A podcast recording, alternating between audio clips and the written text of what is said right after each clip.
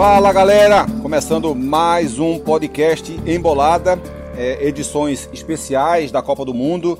A gente está fazendo aqui edições para falarmos especificamente de jogos que estão acontecendo ou que vão acontecer, na verdade, a partir das oitavas de final.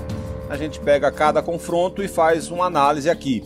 E eu sou o Cabral Neto e vou apresentar, comentar e analisar essas possibilidades das equipes, das seleções e como elas chegam para esse momento decisivo. Você pode encontrar, inclusive, um podcast embolada para cada partida decisiva dessa fase de mata-mata até a decisão da Copa do Mundo. Você será sempre muito bem-vindo ou muito bem-vinda em cada uma desses programas especiais que a gente está gravando aqui.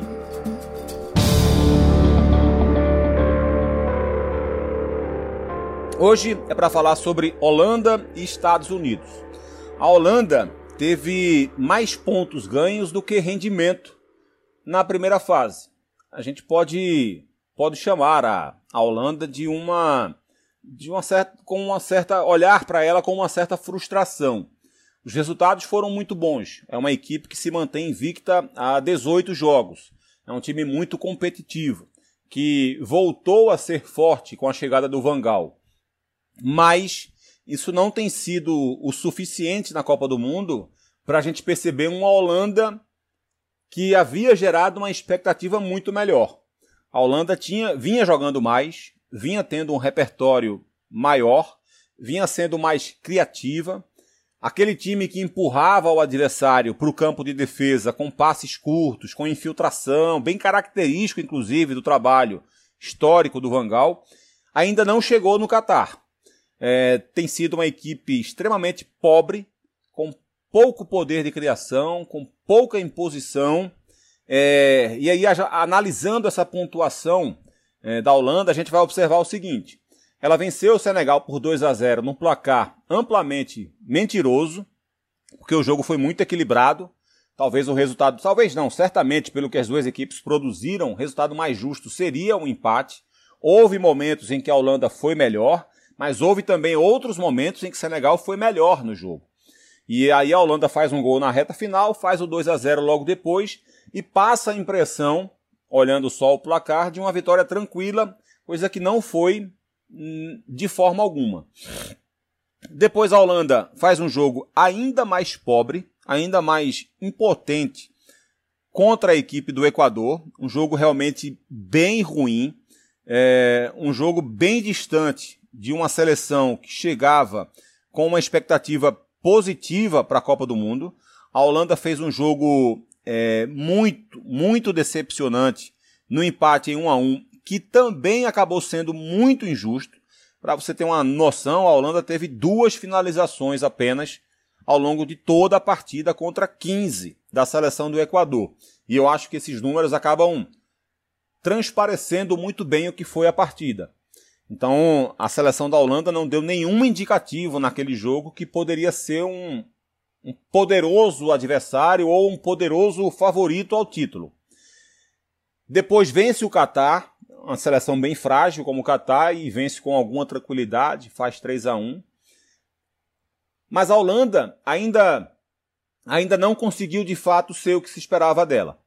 É, isso, isso é muito marcante. É uma, uma, equipe que tem tido maior posse de bola que seus, seus adversários, mas sempre uma posse de bola muito estéreo com muitos passes laterais, com muito, muito passe dentro do seu próprio campo, sem avançar, sem se aproximar da grande área e extremamente dependente de, de algum talento individual, especialmente de dois.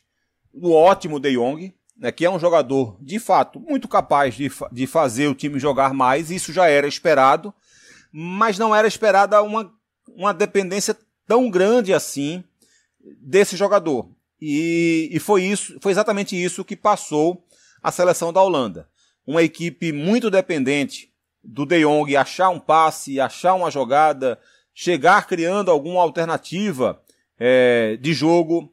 É, a Holanda não conseguiu é, é fazer trabalhos coletivos parecidos com o que havia feito durante as eliminatórias, na, enfim, durante, durante a chegada do Vangal. Antes, com o Coleman também, com o De Boer O time caiu muito de rendimento, depois recuperou-se novamente com o Vangal. Então era esperado que ela chegasse num, num ritmo de aceleração, num ritmo de, de crescimento.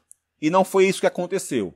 E o outro jogador é um dos destaques da Copa do Mundo, um dos três, talvez quatro melhores jogadores dessa Copa na primeira fase, que foi o Gakpo.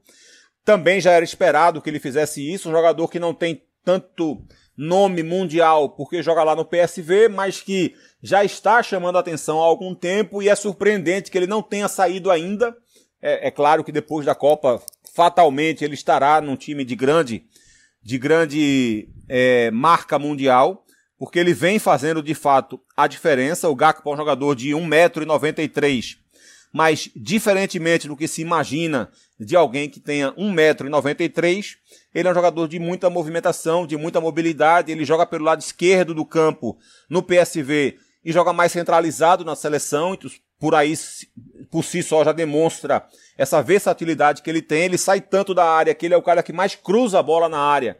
Nessa, nesse time da, da Holanda na primeira fase, foram 20 cruzamentos na grande área. E ele fez um gol de cabeça, um com o pé direito e um com o pé esquerdo. Então, um jogador que de fato faz a diferença a favor da seleção holandesa, mas ele e o De Jong sozinhos não conseguiram fazer aquilo que se esperava da seleção holandesa nessa, nessa primeira fase. Então a equipe acabou deixando a desejar por tudo isso que a gente conversou até aqui. Do outro lado da história, do outro lado da história, é... tem uma, tem um, uma situação contrária. Ah, é até bom a gente também destacar o Noppert, goleiro, porque era uma posição que vinha com muita dificuldade na seleção holandesa. Van Gaal tentando encontrar um goleiro à altura, não vinha conseguindo. O Noppert acaba estreando na Copa do Mundo e foi bem nos três jogos. Isso também dá a medida de um time que precisou mais do seu goleiro do que se esperava que fosse precisar durante a primeira fase. Mas voltando aos Estados Unidos, a gente tem um, um caminho diferente do time americano. É que os Estados Unidos tiveram menos pontos do que talvez tivesse feito por onde merecer na primeira fase.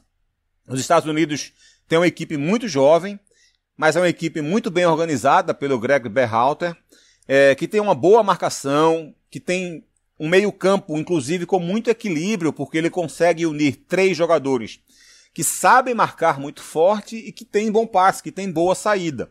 E aí ele usa o primeiro volante, o Tyler Adams, como um, um, jogador versátil, porque em alguns momentos ele aparece como um terceiro zagueiro, seja para saída de bola, para qualificar esse passe na saída de bola, ou muitas vezes para fechar em linha de 5 na marcação. Ele tem boa leitura de jogo nesses momentos e consegue encaixar entre os zagueiros americanos para poder fechar essa marcação dentro da grande área dos Estados Unidos. Um pouco mais à frente dele, o Berhalter usa dois médios, né, como se fossem dois volantes, mas com essa capacidade mesmo de marcação, de intensidade, de ir e voltar e também de qualificar o passe e a construção.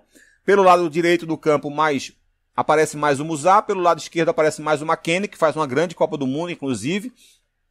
Tem um atacante que esbanja talento, que esbanja qualidade, que é o Pulisic, o Pulisic, é um dos bons jogadores é, que jogam no campeonato na Europa, né, no Chelsea e que faz uma boa Copa do Mundo, também sendo decisivo. E do outro lado, o garoto, o Timothy Weah, gerando volume também o tempo inteiro. Além disso, como o Tyler Adams faz bem essa função de marcação ali encaixando entre os zagueiros, ele consegue liberar bem seus laterais. E ele tem o apoio desses laterais quase que o tempo inteiro. Isso faz com que esses homens de lado, o Timothy Weah e o Pulisic, como eu, que eu me referi agora há pouco, possam inclusive muitas vezes aparecer mais por dentro, se associando mais ao McKennie, se associando mais ao Musa, por exemplo. Porque os dois muitas vezes se tornam alas mesmo. Tanto o Robson pela esquerda quanto o Serginho. O Serginho Deste, inclusive, que é um dos destaques dessa Copa do Mundo, faz uma grande competição. Então os dois atacam muito bem o corredor, trabalham muito bem essa bola pela, na frente. O grande defeito da seleção americana é, é a falta de intensidade ao longo de todo o jogo.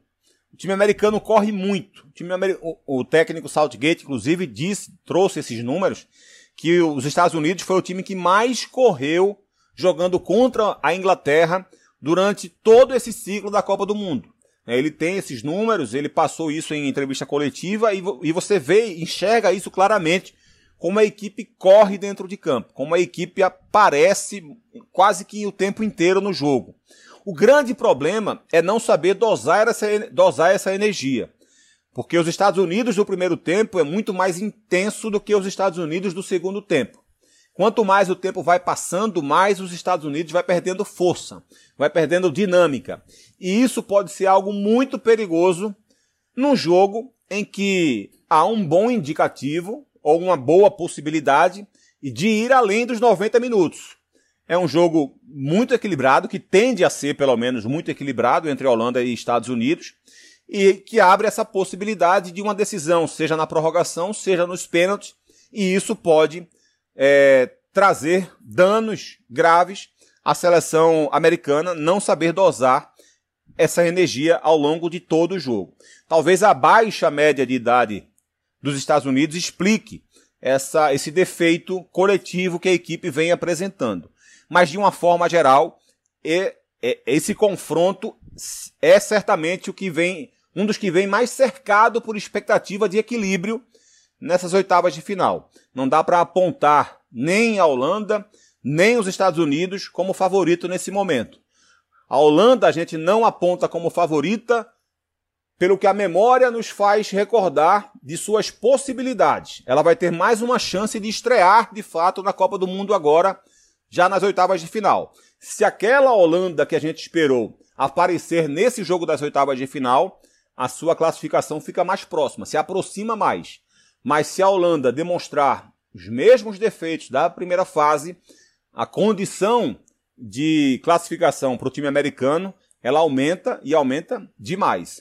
Por isso que é um jogo de, de maior dificuldade para a gente apontar uma probabilidade de classificação. Por isso eu vou apostar no empate no tempo normal e imagino que o jogo possa ser decidido na prorrogação ou nos pênaltis. É isso. Fica ligado aqui no nosso Embolada porque tem muito mais edição de Copa do Mundo daqui para frente. Tchau, tchau, galera. Abraço.